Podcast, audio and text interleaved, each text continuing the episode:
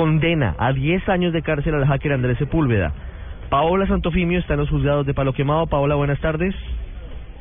Efectivamente, buenas, tardes. Soy la juez 22 de conocimiento, fue la que profirió la condena de 10 años de prisión contra el polémico hacker Andrés Sepúlveda, luego de encontrarlo responsable de las interpretaciones ilegales que se realizó a los negociadores desde La Habana, Cuba, y a miembros de la fuerza pública, hechos que él reconoció ante un preacuerdo con la Fiscalía. Esto fue lo que dijo la juez.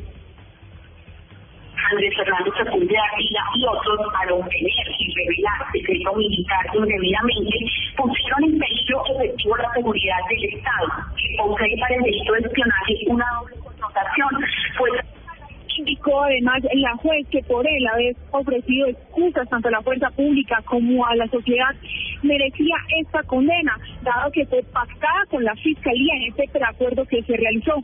El hacker Andrés Sepúlveda permanecerá por el momento en el búnker de la Fiscalía General, dado a las graves amenazas que ha recibido en su contra. Paola Santofimio, Blue Radio.